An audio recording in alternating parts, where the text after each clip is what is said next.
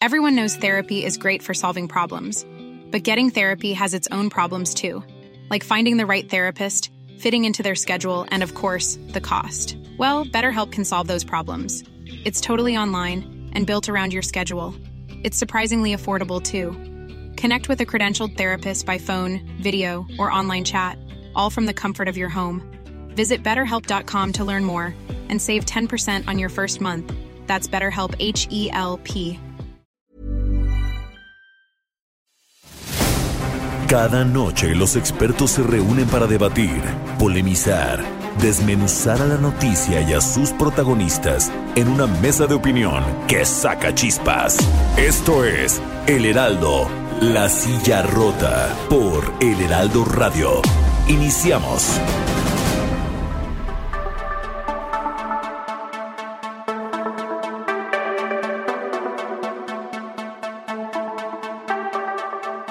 Muy buenas noches, bienvenidas, bienvenidos a esta mesa de opinión, El Heraldo de México, La Silla Rota. Transmitimos como todos los jueves desde nuestras instalaciones aquí en la Ciudad de México a través del 98.5 de su frecuencia modulada y llegamos también hasta Guadalajara, Jalisco por el 100.3. En Tampico, Tamaulipas usted nos puede sintonizar por el 92.5 de FM, en Villahermosa, Tabasco por el 106.3, en Acapulco, Guerrero por el 92.1 y en el Estado de México usted nos escucha por el 540 de su amplitud modulada.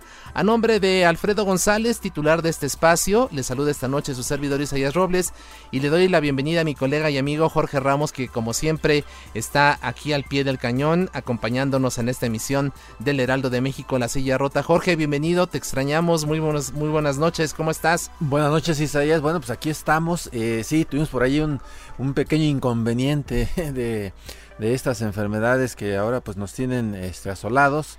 Eh, afortunadamente, bueno, dimos negativo en, el, en, la prueba de COVID, pero bueno, ya estamos aquí eh, para, para continuar eh, pues estas, estas mesas de discusión, estas mesas de análisis, para pues revisar estos, estas complicaciones que estamos viendo.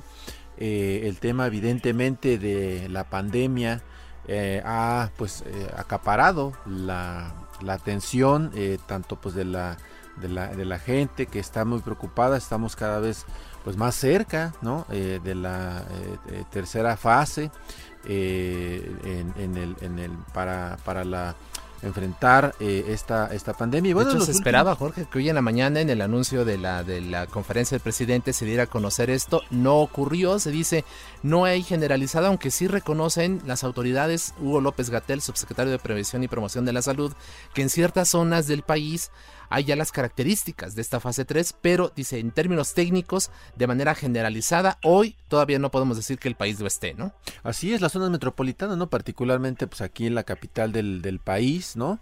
Eh, y en algunas otras zonas es donde ya están estos puntos, eh, como bien señalas, que pues ya prácticamente son de fase 3, pero bueno, eh, suponemos que no tardará algunos días más eh, eh, o quizá en algunas semanas, ¿no? Yo creo que unos días para que esto sea declarado. Y pues sí, efectivamente, hemos visto que en los últimos días eh, la situación por el COVID se agrava en el país. Eh, hemos tenido ya cifras, en un solo día se superan más de 70 muertos. Estallan pues crisis no en clínicas del, del IMSS lo mismo pues en el estado de México aquí en la capital del país o en Tijuana donde el gobernador de Baja California eh, Jaime Bonilla habla de que los médicos no caen como moscas. No hemos visto eh, esa, esos videos pero bueno eso dijo el gobernador.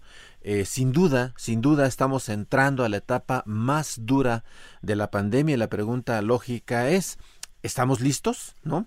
Eh, directores de institutos de primer nivel, como el de nutrición, cardiología, el de enfermedades respiratorias, el INER, eh, lanzaron una alerta hace un par de días clamando por donaciones para equipar a los médicos que dijeron están en una tercera guerra mundial, así la describieron, pero que sienten que están yendo a esa guerra sin fusil. Sin más, Isaías, auditorio, entramos a la conversación. Así es, eh, Jorge, y damos la bienvenida al doctor Jorge Patiño, él es jefe de la división de segundo nivel del Instituto Mexicano del Seguro Social, a quien agradecemos que haya tomado esta llamada. Se encuentra, por supuesto, en la línea telefónica. Doctor Patiño, ¿qué tal? Bienvenido. Muy buenas noches. Muchas gracias por estar con nosotros. Buenas noches, Jorge Isaías, su servidor Héctor Patiño, jefe de la División de Mejora de Procesos en Segundo Nivel. Eh, les agradezco la oportunidad y la atención y, bueno, atento a, a lo que necesitemos conocer. Sí, doctor Héctor Patiño, eh, eh, la verdad, eh, quisiéramos empezar preguntándole cómo se alista el IMSS contra, pues ya para esta batalla final. es la institución más grande en, en términos de salud en el país. Está en riesgo de ser rebasado. ¿Cuál es el panorama, doctor Héctor Patiño?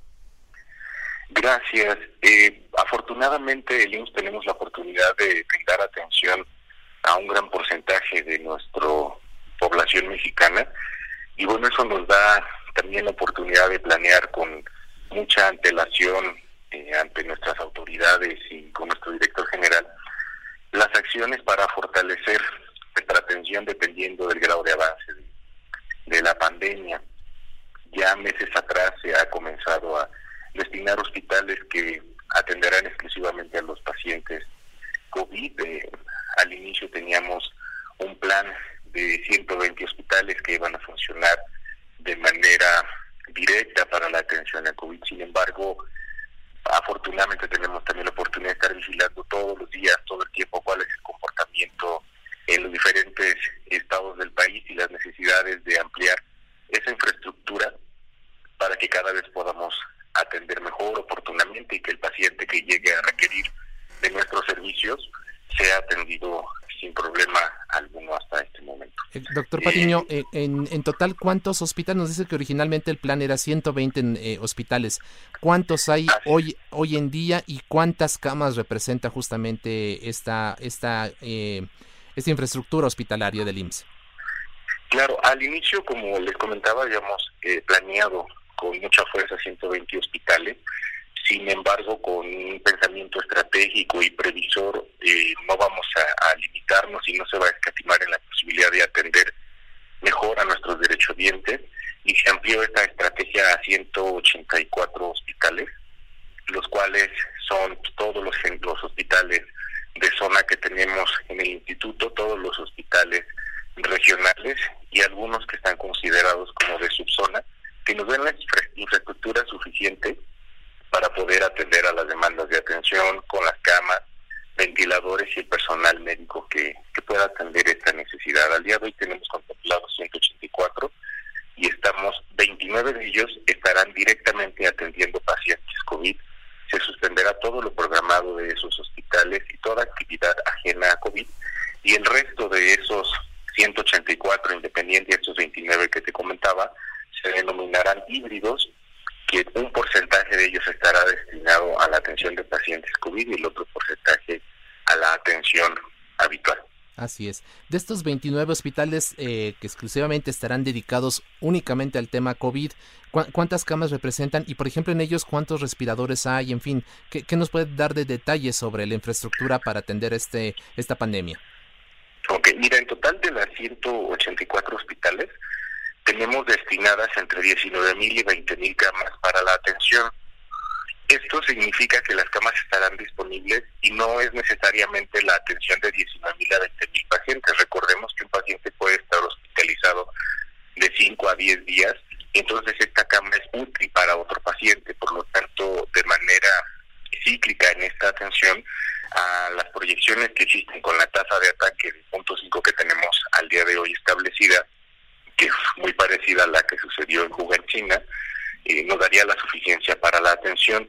Con relación a los ventiladores, al día de hoy, en estas unidades eh, que tenemos proyectadas, existen cerca de 3.300 ventiladores que nos van a dar la capacidad de atender a pacientes. Recordemos que no todos los pacientes necesitarán la ventilación mecánica asistida, solamente un porcentaje de los hospitalizados. Pongo un contexto general. Del, del 100% de nuestros pacientes que serán portadores del virus, sí, porque cualquiera de nosotros puede llegar a contagiarse, aproximadamente el 84% será de manera ambulatoria. es decir, que puede buscar atención médica, pero por la condición clínica que eh, tenga en ese momento pueda seguir atendido en casa. Del resto, que es el 16% de esa totalidad, aproximadamente el 10% requerirá hospitalización, más no estará en un estado crítico para requerir ventilación mecánica. Esto será suficiente con las camas que te mencionaba, de las 19, 20 mil camas aproximadamente que tenemos destinadas en los 184 hospitales, y el resto, es un 5 a 6% aproximadamente de todos los que lleguen a infectarse, eh, requerirá entonces ventilación mecánica asistida. Por eso es que estimamos que estos 3.300 ventiladores al día de hoy, con el comportamiento que tiene la pandemia, podrían ser suficientes, lo cual dependerá mucho del comportamiento de, la carga de la enfermedad. Esa es la proyección que tenemos el día de hoy. Sí, eh, doctor Patiño, yo quisiera preguntarle, eh, estos eh, 29 hospitales, son 29, ¿verdad? Los hospitales los que dijo. Los que serán 100% COVID. Exactamente. De estos 29 hospitales, si nos pudiera decir eh, dónde están ubicados exactamente para que la gente tenga idea de eh, en dónde estarán estos 29, más bien dónde están ubicados estos 29 hospitales, básicamente por estados, si nos pudiera mencionar. Los 29 hospitales exactamente están eh, ubicados prácticamente, son los estratégicos para cada delegación. En este momento justo estoy buscando la lista de estos 29 hospitales, pero te voy a, mencionar eh, algunos. Eh, dame la oportunidad nada más, aquí los tengo. Mira, en Aguascalientes, por ejemplo, tenemos el HGZ1 que será de estos 100% COVID, el HGR1 de Tijuana, en Coahuila tenemos dos, el HGZ7 de Monclova y de Santillo, en Chihuahua el HGZ6 de Ciudad Juárez y el 11 de Ciudad Delicio, en Guanajuato el Hospital de Especialidades del Bajío, en Hidalgo el HGZ con medicina familiar número uno. En Jalisco tenemos el Hospital General Regional 110 y el Hospital de Especialidades de Occidente.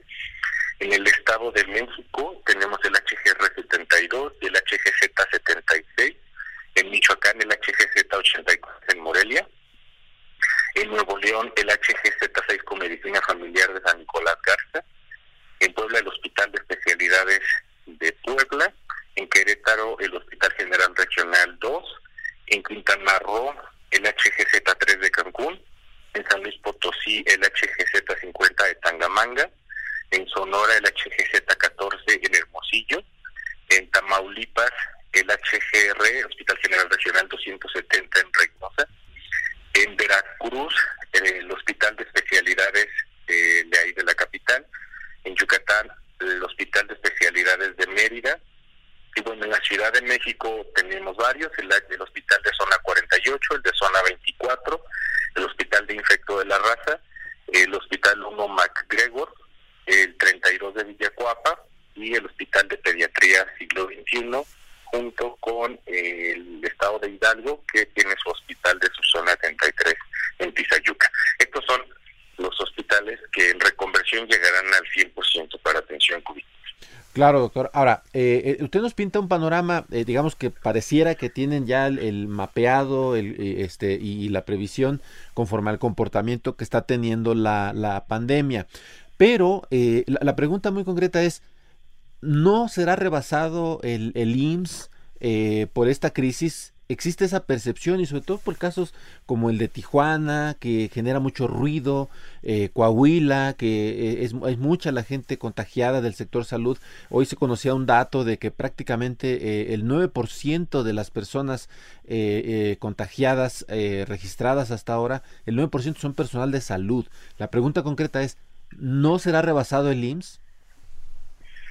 en este sentido, creo que ah, se han estado tomando acciones muy pertinentes por nuestras máximas autoridades, como lo que ya se nos ha dicho a través de los medios oficiales sobre la subrogación de la atención médica no COVID, todo lo urgente en, hospitales que se subrogarán por parte del instituto. Esto nos permitirá hacer esta acción de destinar los 29 hospitales para el 100% del COVID y el resto que te comentaba, el resto de esos 184 para atención híbrida. Eh, insisto, con base al comportamiento de la enfermedad al día de hoy, proyectáramos que el INS podría tener la suficiente la atención. Pero esto es multifactorial, no podemos eh, proyectar con certeza porque esto dependerá mucho del comportamiento propiamente de la epidemia, en el cual influye nuestro actuar social con la sana distancia, con las medidas de prevención, con los cuidados, la atención oportuna para llegar a atención médica en un momento donde se pueda contener la enfermedad y no llegar a un estado crítico directo a terapia intensiva o con riesgo de muerte. Son tantos los factores que influyen que prácticamente día a día estamos evaluando el comportamiento y a día de hoy estamos planeando para poder atender sin mayor problema en el entendido de que es una proyección que esperamos que, así suceda, pero también pedimos a nuestra población derecho oriente y a nuestra población mexicana que siga pegado a la sana distancia, a los cuidados de prevención, porque sin duda un sistema de salud, por más que esté preparado, por más fuerte que sea, si no tenemos la primera barrera de contención, que es la prevención por parte de nuestra sociedad, no lo vamos a, lograr si no, no trabajamos todos juntos en este sentido. Por lo que responde a la atención médica, estamos todo el tiempo buscando que nuestras proyecciones nos den la suficiencia para lograrlo. Eh, doctor eh, Patiño, eh, ¿qué responde usted a estas protestas que hemos visto, estas demandas de médicos, enfermeras, camilleros, incluso personal eh, que realiza la limpieza en los hospitales, que están denunciando la falta de equipamiento básico, es decir, de cubrebocas, de caretas, de guantes, de batas, en fin, que los, eh, les permitan dar una atención adecuada a, los, eh, a los enfermos de, de, de esta pandemia. Eh, hemos visto incluso eh, protestas aquí en la Ciudad de México. En fin, ¿qué, respondería usted a, estas denuncias de falta de equipo para atender de manera adecuada esta enfermedad? La verdad, en un primer tiempo, creo que tengo que externar mi agradecimiento a todos ellos, porque ellos son quienes están atendiendo a nuestra población mexicana. Todos los que estamos planeando y buscando implementar acciones estratégicas para que suceda la atención. Reconocemos el gran esfuerzo de todos ellos y la gran responsabilidad que tienen en sus manos. Como médico estoy muy cierto de una situación nueva, una situación que en México eh, estamos viviendo y comenzamos ahora en este momento a vivir lo más crítico.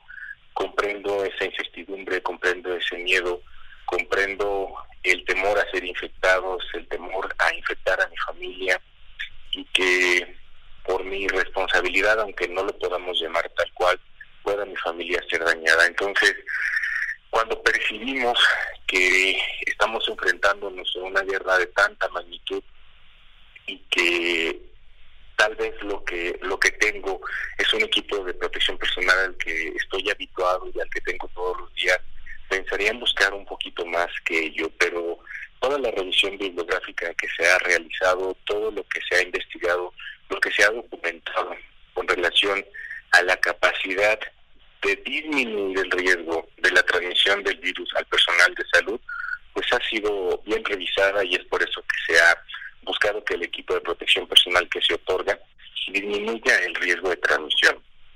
Es decir, con el equipo de protección personal lo que buscamos es disminuir el riesgo de que nuestro personal de salud se infecte. Al día de hoy, eh, si no me equivoco, no podemos hablar en ningún lugar y bajo ningún espacio de barreras de protección 100% confiables y seguras. El riesgo en todo tipo de atención y el riesgo en todo tipo de situaciones de contagiarnos de algo, de adquirir una enfermedad, de conducir tu vehículo y tener un accidente, siempre existen riesgos en todos lados. Lo que buscamos garantizar siempre es que el equipo que se tenga disminuya el riesgo de que esto suceda para proteger al máximo posible, según la revisión y documentación eh, internacionales que se han hecho, que nuestro equipo de salud se contagie y estamos constantemente vigilando que eso suceda. Claro. Doctor Patiño, ¿tiene usted el dato de, eh, de ¿Cuánto, eh, de qué número de, eh, doctores, médicos, enfermeras eh, se han contagiado de COVID en, el IMSS, en el Instituto Mexicano del Seguro Social? Al día de ayer teníamos 308 reportes, y considerando que tenemos cerca de 400 mil trabajadores en el instituto y en todo el país, un poquito más. Eh, aunque la cifra pareciera menor en proporción a esos 400 mil, nos parece importante porque se trata de trabajadores del instituto. Insisto, ellos son la fuerza del instituto, los que atienden a nuestros pacientes y ellos son los que hacen que nuestro país sobreviva y, y salga adelante de esta pandemia. Entonces, en este sentido, tenemos 308 casos reportados que estamos constantemente vigilando y que no tendría eh, para cada uno razón de ser estar viviendo esta situación, pero insisto, eh, otros países también ya lo vivieron y de pronto leemos la cantidad de médicos que se infectaron en China, en España, en Francia, con los equipos de protección personal que, también usaron y nos sigue eh, poniendo en, un sistema de, vigilancia hacia ellos de lo que está sucediendo, porque es algo que ya sucedió en otros países y que vemos que, que podrá suceder aquí en México y entonces estamos reforzando nuestras acciones para que los trabajadores se sientan cada vez más tranquilos e, insisto, incrementar lo mayor posible esa barrera de contención del virus para disminuir el riesgo lo mayor posible. Ese es eh, el enfoque que, se busca con, con su protección. Sí, eh, doctor, vamos a escuchar eh, unos lo que le comentábamos que decían directores de, de, institutos eh, que señalaban que hay eh, eh, que están yéndose a una guerra sin fusil. Vamos a escuchar. Estamos enfrentando una pandemia que tiene características muy especiales. Todas luces tiene particularidades que le hacen un problema de salud grave en todo el mundo. Desde luego como pandemia México no está inmune a esto. Nosotros tenemos el riesgo de eh, encontrar una saturación de nuestra capacidad hospitalaria y de personal sanitario para atender a estos pacientes y para ello nos estamos preparando. Y obviamente el personal de salud que va a estar dedicado a la atención directa de estos eh, eh, pacientes con COVID-19, una enfermedad altamente contagiosa, pues es, eh, es un riesgo alto. Tenemos una carencia de médicos especialistas en el país y un, un punto que no se toma en cuenta es el contagio de COVID en el personal de salud. Y esto es porque no tenemos equipo de protección personal suficiente, ni aquí ni en ningún lugar del mundo. El reto que enfrenta nuestro sistema en este momento tiene que ver con equipos y suministros. El personal de la salud que atiende a pacientes con coronavirus requiere varios insumos que son escasos, que son costosos. Y esto apenas empieza para México, pero las siguientes semanas van a ser cruciales para definir el futuro de la salud pública en México.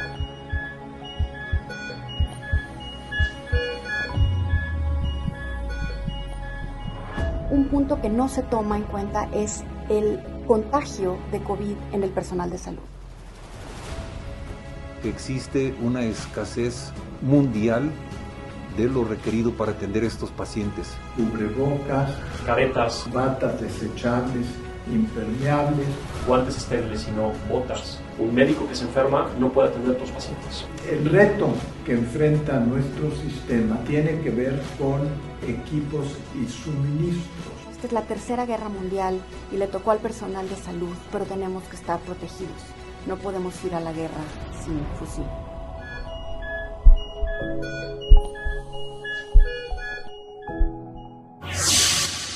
Doctor, son dos preguntas muy concretas, tenemos un minutito. ¿Están yendo los eh, médicos y las enfermeras a una guerra sin fusil?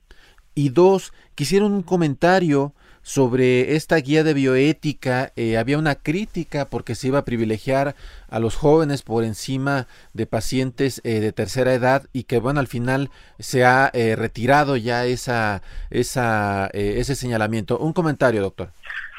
Mira, referente a estar siguiendo a la guerra sin fusil, pues insisto que a veces podemos considerar el miedo y eso nos hace sentirnos pues susceptibles porque no solo se trata del equipo de protección personal que ya tienen y que están usando, sino que nos sentimos influenciados por todo lo que está sucediendo a nuestro alrededor y el temor. Por eso es que reitero eh, la importancia de conocer que un equipo de protección personal disminuye el riesgo de la transmisión y tendremos que tener ese enfoque presente para eh, considerar que pues al 100% eh, su servidor incluso no estará exento de que de que eso suceda. Sin embargo, tendremos que fortalecerlo en ese sentido. Referente a, a lo que me comentabas de la, de la bioética, creo que es un tema bastante delicado y expertos en bioética te lo podrán comentar con mayor amplitud, pero tendremos que tener presente que eso llegará en una fase donde el problema esté en su máximo esplendor, donde esperemos que no sucediera, pero no exista en el país, en ningún sistema de salud, la capacidad de solventar la atención. Por eso es que con mucha antelación estamos buscando la suficiencia y garantía de, la atención. Y creo que la percepción de cada uno de nosotros ante este documento pudiera variar. Entendería como médico que el pronóstico de un paciente que no tiene comorbilidades y que puede resolver más rápido este cuadro clínico, pues dará eh, el pensamiento para quien lo atienda de ofrecer esta alternativa terapéutica para este tipo de personas. Sin embargo, insisto, creo que, que el pensamiento es más profundo y que mucho de ello tendrá que ser mm, pues de manera individual ante la reacción y toma de decisiones como, como médicos. Finalmente tenemos eh, pues la publicación de este documento por el Consejo de Salubridad que respaldará la acción y el actuar médico ante una situación descontrolada y que pues proyectaría que cualquier escenario al tener que aplicarla sería trágico. Y cualquier tipo de decisión para cualquier persona siempre sería afectando o apoyando a una de las dos personas entre quien se tenga que tomar la decisión y no se trata solo de la persona, se trata de un sistema colapsado. Eso es lo crítico y es lo que creo que no tendremos que perder de vista para evitar el sesgo emocional al, pensar en este tipo de, de documentos tan delicados. Así es. Doctor Héctor Patiño, jefe de la División de Segundo Nivel del Instituto Mexicano del Seguro Social, le agradecemos muchísimo el que haya conversado con el público de la mesa de opinión, el Heraldo de México, La Silla Rota. Le mandamos un fuerte abrazo. Cuídese mucho, por favor. Y si nos lo permite, mantenemos la comunicación para estar conversando con ustedes sobre cómo estamos evolucionando al hacer frente a esta pandemia. Muchas gracias por lo pronto. Gracias, buenas noches. Gracias. Buenas noches. ¿Te parece, Jorge? Hacemos una pequeña pausa y volvemos con la segunda mitad precisamente de esta emisión. Volvemos. Esto es Mesa de Opinión, La Silla Rota. La polémica y el debate continúan después del corte. No te vayas.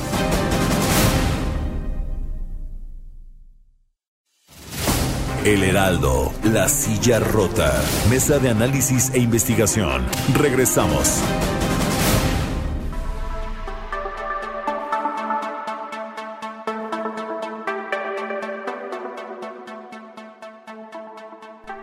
Y bueno, regresamos precisamente a esta emisión de El Heraldo de México, La Silla Rota. Jorge Ramos, ¿qué tal? Bienvenido, muy buenas noches de nueva cuenta. Isaías, buenas noches, auditorio. A nombre de Alfredo González, titular de este espacio, le saluda esta noche su servidor Isaías Robles y le recordamos que estamos transmitiendo totalmente en vivo por el 98.5 de FM en la Ciudad de México y que además nos puede sintonizar en Guanajuato por el 107.3 de FM, en Tijuana, Baja California por el 1700 de amplitud modulada, en Ciudad Acuña, Coahuila, en 92.9 de FM. También llegamos hasta Texas, Jorge. Estamos en McAllen por el 91.7 de FM y en Brosville por el 93.5. También nos puede usted seguir ahora en Piedras Negras, Coahuila e Eagle Pass, Texas por el 100.9 de su frecuencia modulada. Así que estamos ampliando precisamente cada semana nuestra cobertura, Jorge, llevando a nuestro público, al público de la mesa de opinión, la señal precisamente y estas entrevistas que estamos realizando. Así es, Isaías. Y bueno, pues eh, darle la bienvenida eh, al doctor eh, Gadi Sabiki, es el titular de la Comisión Nacional contra las Adicciones. Doctor, eh, muchísimas gracias por participar aquí en esta mesa de opinión. Claro que sí, gracias a ustedes por la invitación. Un saludo a todo tu auditorio. Así es, doctor. Y bueno, la actual circunstancia, la, este confinamiento por el tema de COVID-19, pues eh, es propicia para evitar hábitos nocivos, para cuidar nuestra salud pulmonar, para crear precisamente una, una serie de costumbres que nos alejen del contagio. Doctor Sabiki, háblenos precisamente de cómo debemos aprovechar esta coyuntura para crear esta cultura que, que prevenga precisamente eh, enfermedades de carácter pulmonar y respiratorio. Claro, eh, hoy en la mañana discutía yo con algunos de mis amigos después de haber visto un video que nos enviaron de los Estados Unidos con un grupo de investigadores eh, que hacen modelajes matemáticos y bueno, le están aplicando una ciencia realmente formidable, ¿no? A toda esta pandemia y estábamos diciendo de cómo estamos viendo surgir casi casi una nueva ciencia que se va a llamar covidología, ¿no? Porque los efectos de este virus y de la pandemia están teniendo un impacto tal en todas las áreas de la actividad nacional y en todo el mundo, que realmente necesitamos poner todo lo tocante a esta pandemia en un casillerito aparte para poderlo observar y aprender eh, pues con, detenimiento de lo que estamos viviendo. Y dentro de estas cuestiones un poco que, van surgiendo, te lo diría casi casi como con serendipia, porque a veces eh, hay eh, una serie de hallazgos o, de situaciones que nosotros notamos que no estábamos específicamente buscando. Y hemos notado que hay muchas cosas que suceden con la población a raíz de estos cambios eh, transitorios que estamos viviendo hoy en la población. para empezar, pues bueno, si uno ha estado más o menos conectado a las noticias, a la prensa, que hay que aconsejar a la población que no esté todo el tiempo escuchando noticias también, ¿no? Pero sí tenemos que estar enterados de lo que sucede. Quedará muy claro que este virus es eh, un agente causante primordialmente de trastornos respiratorios. Aparentemente también tiene algunos aspectos muy nocivos para con la función de los riñones, pero lo que vemos primordialmente son pacientes que entran en cuadros de insuficiencia respiratoria muy aguda y que finalmente requieren pues de ser intubados y de ser conectados a estos famosos respiradores.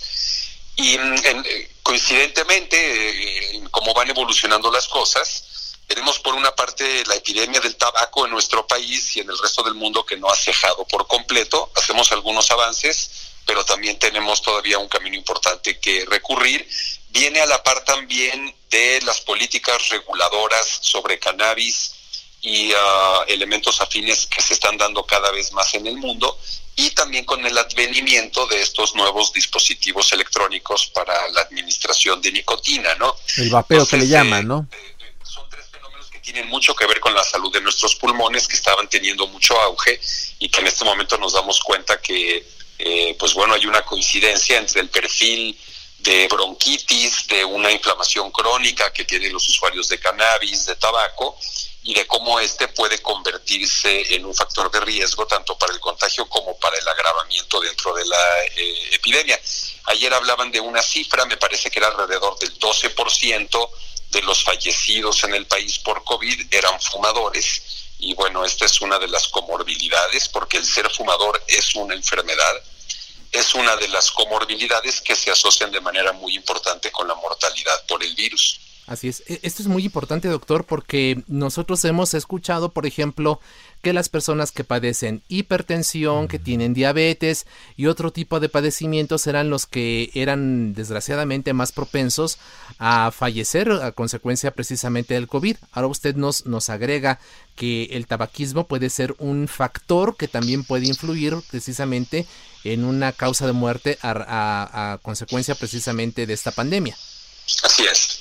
12% nos dice más o menos, son los cálculos que se tienen. Digamos, doctor. un dato interesante también ayer durante la conferencia de las 19 horas, que era el hecho de que la gran mayoría de las defunciones, eh, aparte de que tenían estas famosas comorbilidades o digamos estos padecimientos concomitantes, la mayoría de ellos tenía dos por lo menos y podían ser diabetes y tabaquismo, hipertensión y diabetes, eh, hipertensión y tabaquismo, pero hay que verlo como este asunto de factores de riesgo que se van sumando y van elevando las probabilidades de que el desenlace sea negativo, ¿no?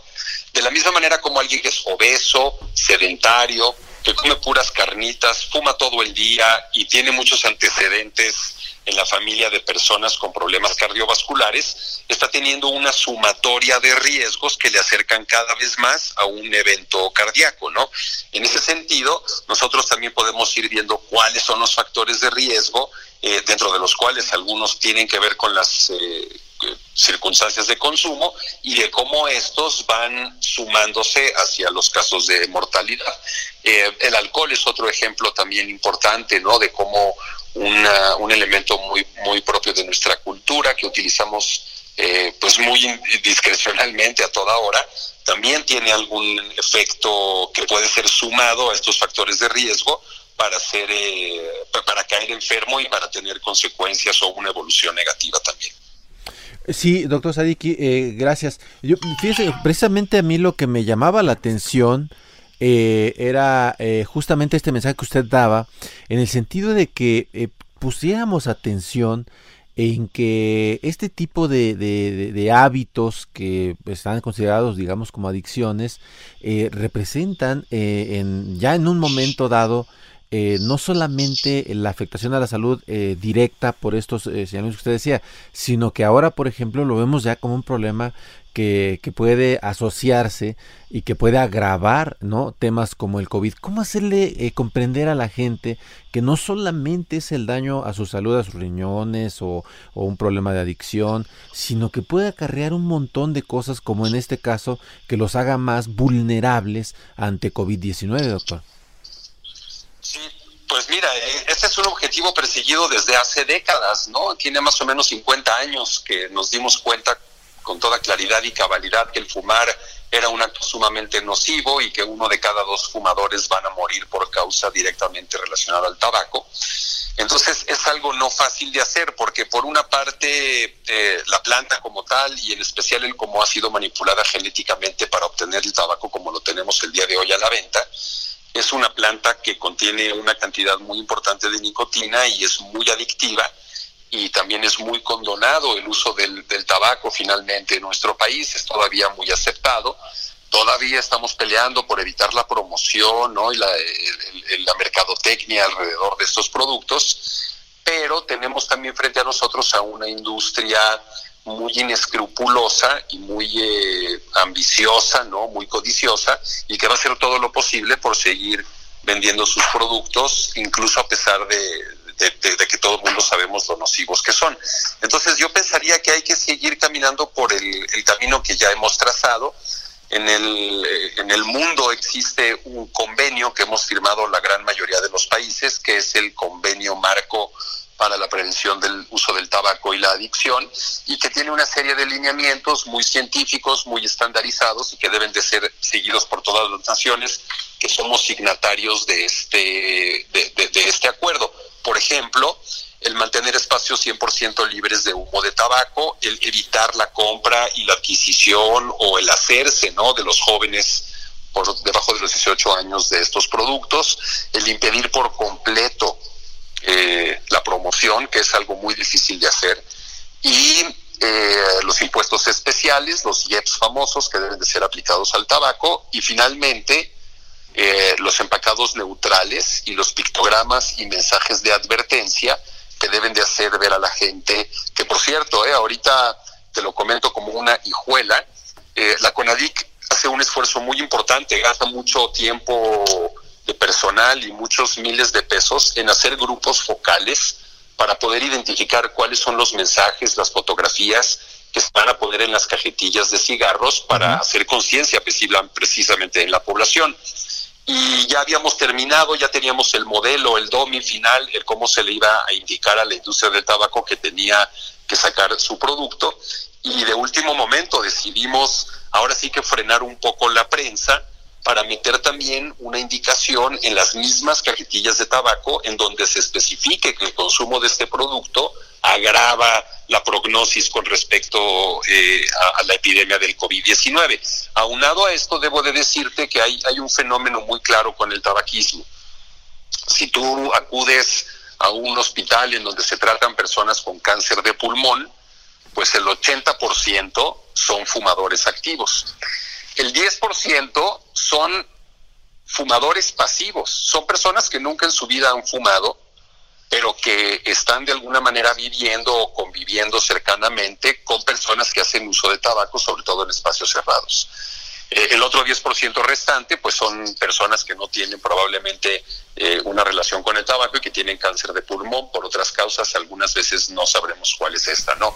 Pero lo que sí es muy claro es que mientras estamos fumando en casa, estamos sujetando a las demás personas que están bajo ese mismo techo a los mismos daños pulmonares, eh, el, riesgo de cáncer, de hipertensión y todo lo demás que tiene el fumador activo. Doctor Sabiki, una pregunta final eh, muy brevemente. Eh, nos dice usted, se acordó de tener por el momento el modelo que tendrían las cajetillas para decir y incluir esta leyenda, ¿no? Que se agravaría la prognosis por el caso de COVID. ¿Para cuándo creen ustedes que pudieran ya tener la resolución final y que esto pudiera ponerse en marcha ya, en la práctica? Mira, hay, hay una situación ahí en donde en el momento en que esto es aprobado y se publica y ya sale como una indicación a la industria tabacalera, eh, es cierto que eh, estos amigos pues tienen que mandar a imprimir las cajetillas de cigarrillos pues porque tienen que estar surtiéndolas y transportándolas y todo lo demás.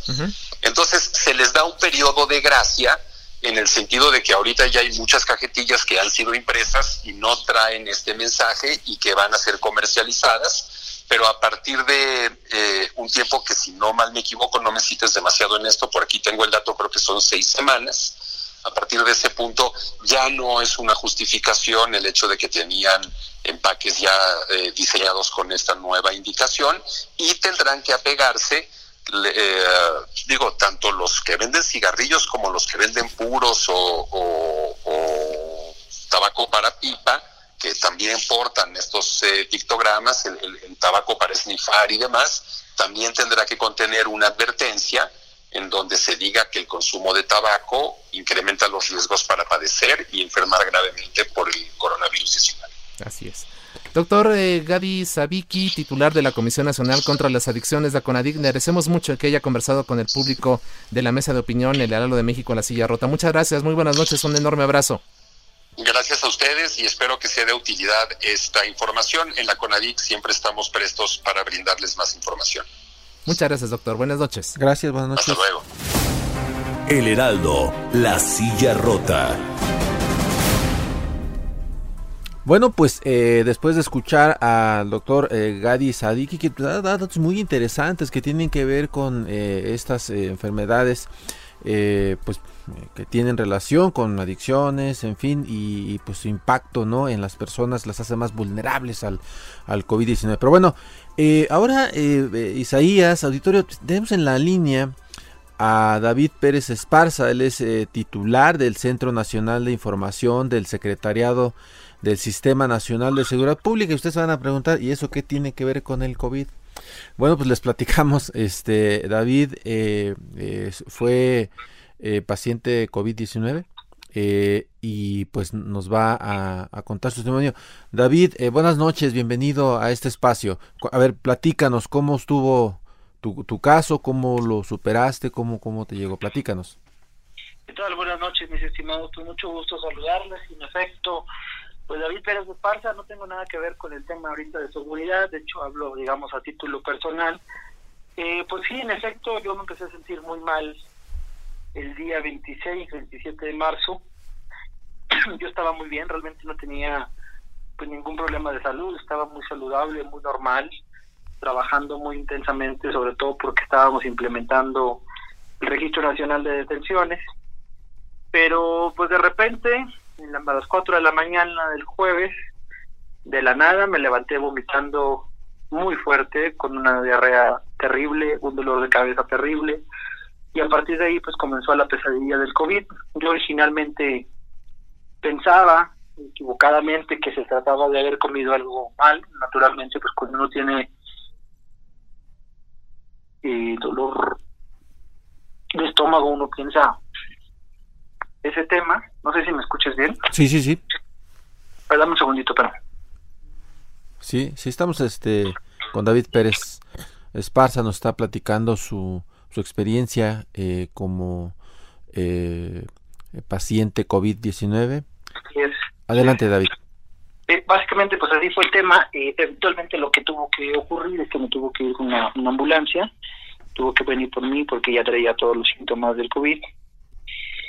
Y finalmente lo que ocurrió es que me diagnosticaron ese mismo día, uno a las 10 del día siguiente, que tenía este esa, ese tema, eh, esa, esa enfermedad. Eh, eventualmente fue cada vez peor, este, fue la situación, eh, dejé, de repente dejé de respirar, el, el, examen es terrible, que te meten unos hisopos por la nariz y por la boca, te amarran en la práctica para que no te muevas, entonces pues es muy frustrante porque estás muy, yo tenía lleno ya de mucosidades, no podía respirar, no me podía mover y, y con el examen pues peor, ¿no? Me desmayé, fue terrible todo, porque ya estás muy débil, aunque hayan pasado apenas unas horas, es increíble como un cuerpo pues relativamente digamos este pues relativamente eh, un cuerpo saludable puede pues, comenzar a echarse a perder tan grave, ¿no? David, eh, ¿cuánto tiempo pasó eh, entre que empezaste a sentir malestares, este malestar estomacal, este otro tipo de malestares? ¿Cuánto tiempo pasó en que empezara a sentir los primeros eh, síntomas y que de plano te tuviste que ir al hospital? Mm, horas, fueron horas, ¿eh?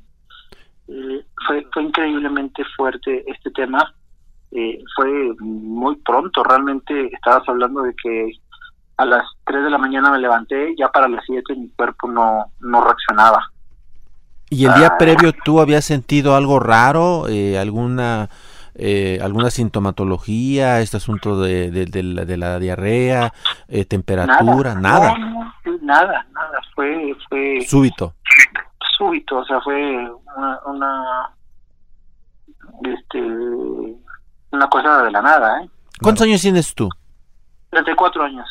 Fíjate, eres muy joven. Claro. Eh, eh, David, eh, ¿tienes alguna idea de cómo fue que, que tú adquiriste el virus? Es decir, ¿tuviste contacto con personas que habían viajado al extranjero, que habían regresado al país? Es decir, ¿tienes alguna idea de cómo fue que llegó el virus a tu cuerpo?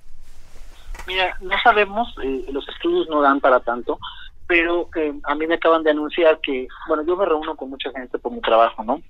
Muchos policías, ministerios públicos, jueces, porque pues estoy en tema de información, datos estadísticos sobre delito.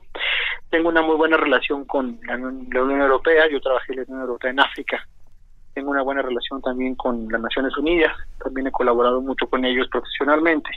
Entonces me reúno muy seguido con embajadas, con, con consulados, y unos días antes, el 14, me reuní con gente de la policía italiana que visitó el Centro Nacional de Información. Ya para entonces yo no, era un taller de dos días, yo lo, reduje a media hora justamente por el tema de Susana distancia. Eh, no nos hicimos una reunión mucho más breve, no nos saludamos, según nosotros tomamos todas las precauciones pero resulta que estas personas también fueron internadas, son italianos que pasaron por Nueva York, eh, no sabemos dónde se infectaron, pero lo que sí es cierto es que a dos, dos o tres de ellos se les detectó la cepa italiana vía COVID-19, eh, aparentemente ellos me contagiaron, eh, no se sabe con total certidumbre, pero pero eso es lo que se tiene previsto como una posibilidad, una hipótesis. Puede haber sido cualquier cosa, ¿eh? puede ser que me contagiaron los tacos de la esquina, obviamente no sabemos, pero pues sí fue mucha coincidencia, eh, digamos que el 14 me haya reunido con ellos y que 10 días, 12 días después, pues yo ya estuviera ya en un estado deplorable en el hospital eh, Subirán. Claro. Eh, David, ahora platícanos un poco. El, día 27 ya te confirman que tú tienes el, el COVID-19, eres positivo. ¿Qué siguió? ¿Cómo fueron los siguientes días eh, a, a, partir justamente ya del diagnóstico confirmado? Mira, yo me sentí mal el 26-27, pero me, me hice me hice suponer que era un tema estomacal. Entonces no me hicieron la prueba porque ellos dijeron, pues ah, como dices, parece tema estomacal. Me atendieron, eh, vieron que tenía un problema estomacal y en principio se, se pensó que era diarrea por infección. Una infección fuerte, pero a final de cuentas diarrea. Eh, la prueba me la hacen hasta el 3, o sea, yo siete días estoy ahí convaleciendo pensando equivocadamente que se trataba de diarrea y de asco, mucho vómito. Todo lo que comía lo vomitaba a los cinco segundos, o sea, era, era algo muy salvaje, muy fuerte el virus. Pero pensaban que era una infección y que el cuerpo estaba reaccionando a una intoxicación severa, eh, hasta que ya algunos médicos comenzaron a decir, oye, doctor, no, pues puede ser COVID. La primera vez que me dijeron eso, pues hasta me reí, dije, no, pues cómo va a ser COVID, ¿no? O sea, si yo estoy tomando las previsiones.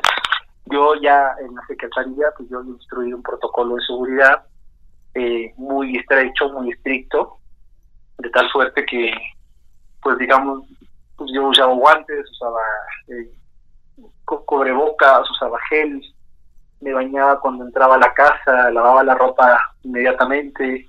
Entonces, según yo, tuve todas las precauciones, entonces para mí era como muy fuerte que me dijeran que era un COVID, cuando según yo estaba cuidándome totalmente aislado en mi departamento solo, sin salir, sin, nada. O sea, realmente tenía fiestas, tenía reuniones, por ejemplo, y pues yo dejé de ir totalmente. Entonces, según yo estaba tomando todas las precauciones, este, cuando pues de repente los síntomas comienzan a cambiar, te digo, comenzó como un tema estomacal y de repente comencé a tener fiebre de 40, 41, luego comencé a temblar, eh, luego comencé a sangrar de la nariz, luego dejé de ver de un ojo, eh, no dejé de vomitar, no dejé de sentirme mal, pero raro, lo más fuerte fue cuando tú comienzas a tener problemas respiratorios. Es ahí cuando los médicos dicen, híjole, tienes todos, todos los síntomas, ¿no? Entonces me, hacen la prueba, me hacen una tomografía, me meten a 20.000 pruebas en el hospital eh, en la Ciudad de México, aquí al sur, eh, y pues detectan el, el 3 me hacen la prueba, el 2 o 3 me hacen la prueba, el 4 me confirman que sí tienen COVID. Y que además es una cepa muy fuerte, muy agresiva, porque es italiana. Y como tú sabes, el COVID ha mutado. Primero fue chino, luego fue coreano, luego fue español y luego fue italiano. Y bueno, yo no sabía nada de eso, la verdad es que soy muy ignorante del tema. Yo pues tengo un doctorado en estadística, pero no sé nada de medicina. Eh, cuando eh, pues me di cuenta que pues sí teníamos todos los todos los eh, síntomas. Y finalmente pues eh, lo que ocurrió fue que pues el día 4 me confirman me dicen que, se me siento bien. Yo me empezaba a sentir un poquito mejor fíjate ese día. Salgo del hospital donde estaba internado. Cuando este pues de repente me empiezo a sentir pésimo y la ambulancia tiene que venir por mí una segunda vez no ahora ya este, pues mucho más grave. Entonces pues es muy es muy traicionero el virus porque yo me sentía bien con el fuero que me habían puesto. Me destrozaron las arterias porque eh, pues había que hacer un examen de sangre. Ellos tenían miedo de que la sangre estuviera pudriendo internamente. Eh, hicieron un examen en la, en la arteria. Ya te imaginarás el dolor. Yo un dolor que nunca había sentido porque te meten unas jeringas y luego empiezan a mover las arterias. O sea es terrible eh, pero bueno, más allá de ese dolor yo me sentía bien, muy débil, pero bien. Este, cuando me, me, me, preguntan mi peso, nos damos cuenta que había perdido pues, casi 15 kilos en unos días, eh, algo que naturalmente habla de un problema muy grave y me vuelven a intervenir en el hospital, ¿no? Ahora bajo un cuadro mucho más mucho más severo, afortunadamente la Cruz Roja, el, el equipo de el equipo de Antonio Venta eh, me apoyó muchísimo, pero sí yo sentí que ya me iba a morir, para eh, terrible, terrible situación. David, eh, pues muchísimas gracias de verdad por, por tu testimonio y mira nada más en medio minutito, un minutito, ¿tú qué, qué le dirías a la gente en estas circunstancias? Hemos estado viendo que pues eh, estamos entrando en una etapa más difícil de la pandemia. ¿Cuál sería tu mensaje para la, para la gente, para el ciudadano? Porque estás hablando como ciudadano. ¿Qué le dirías a la gente? Como ciudadano, mira, pues yo, según yo, me lo había tomado muy en serio. De hecho, iba a Monterrey, mi familia es de Monterrey, y cancelé todo, cancelé 10 viajes. O sea, realmente, según yo, eso es lo más sorprendente, ¿no? Y son como las cosas que uno le pegan más. Porque yo, pues, sí dejé de salir, me encerraba, tomaba todas las precauciones comencé a comer mejor, este, dejé de ir al gimnasio para no estar débil, o sea, tomé todas las precauciones que encontré en línea y, y lo claro, lo evidente fue que no, no fue suficiente, o sea, Eh, eh, y es muy terrible porque cuando uno llega al hospital, lo primero que le hacen es quitarle la ropa porque asumen que está contaminada y te ponen en un, como una disfraz de astronauta, que es lo más incómodo del mundo porque como hace mucho calor, te ponen bajo observación abajo de una lámpara y empiezas a sudar como, como pollo rostizado, cara. No te puedes mover y te empiezas a deshidratar. Entre la diarrea, el vómito y el sudor, no puedes respirar. O sea, es una condición. Mucha gente dice, ah, es una diarreíta o ah, es una, un dolorcito de garganta. No, o sea, esto no es una gripe. Yo sé que mucha gente lo confunde con la gripe. Es nada que ver con una gripe. O sea, esto te tumba, te destruye, tú puedes sentir inclusive el virus dentro de ti como quiere matarte, o sea, muy agresivo, te digo, a mí me hizo cosas muy raras como el hecho de que dejara de escuchar el sangrado intenso de la nariz, o sea, eso no tiene nada que ver con una gripe. Entonces, pues mi invitación, te digo, no no hablo, no represento al gobierno en esta declaratoria, eh, represento a mí mismo como ciudadano, un ciudadano más, que tengan mucho cuidado. Mucha gente todavía yo escucho que no cree en el COVID, hace bromas este, y cree que cree que es juego, cree que es un complot de los gobiernos. Yo lo que les puedo decir es que conozcan historias como la mía. Seguramente no es la única, yo creo que tú habrás de conocer más. Este, apenas viene lo bueno. Ojalá se puedan quedar en su casa. Sé que todo el mundo no no tiene esa facilidad, sé que es un tema hasta de ingreso, ¿no? A la gente que tiene dinero, la gente que puede quedarse en sus casas pero lo que yo sí haría es una gran petición, primero de agradecer a los servicios médicos por su gran valentía. Eh, yo no sé cómo, o sea, si yo fuera médico yo no recibiría gente con COVID. Y, la gente que lo hace dice, esto es increíble el amor que tienen por la vida, ¿no? Y es muy triste que, que yo ponga en riesgo su vida por no haberme cuidado, ¿no? Creo que es muy injusto, no no es no es no es no es lo deseable no es responsable, es muy irresponsable. Así que pues cuidarse mucho, no salir, eh, tener muchas precauciones de higiene, eh, mucho más de los que pensamos y pues estar preparados para todo, porque realmente pues yo nunca pensé que fuera a pensar, pero yo estaba pensando en dónde me iba a morir, el entierro, o sea, hay cosas que uno nunca piensa, el seguro de gastos médicos, la herencia, el testamento, o sea, es tan fuerte el virus que anímicamente te destroza y sobre todo te destroza porque los médicos no saben qué hacer contigo, es un virus nuevo. Entonces, pues tener mucho cuidado, reconocer el problema en el que estamos y sobre todo ser muy pues muy estratégicos como país, muy solidarios. claro. David Pérez Esparza, eh, pues muchísimas gracias. Él, además de ciudadano, como en la calidad que nos habló, es eh, eh, titular del Centro Nacional de Información del Secretariado del Sistema Nacional de Seguridad Pública. Gracias, cuídate mucho y que te mejores. Así es, un enorme abrazo. Gracias por compartir la experiencia, David. Buenas noches. Gracias, muy buenas noches. Y bueno, pues llegamos ya a la parte final de Jorge de este espacio. Agradecemos por supuesto que nos haya acompañado y a todos quienes han hecho posible este esfuerzo. Orlando Oliveros en la producción, Jorge Aguilar en los controles técnicos. Los esperamos el próximo jueves a las 10 de la noche, el martes en la mesa de opinión a fuego lento con Alfredo González. Muchas gracias Jorge. Buenas noches y como siempre y a pesar de todo, no se les olvide ser felices. Y sobre todo, cuídese por favor, quédese en casa. Quédese en casa. La polémica por hoy ha terminado. Te espera el próximo jueves para que, junto con los expertos, analicemos la noticia y a sus protagonistas. Esto fue El Heraldo, la silla rota, por El Heraldo Radio, con la H que sí suena. Hasta entonces.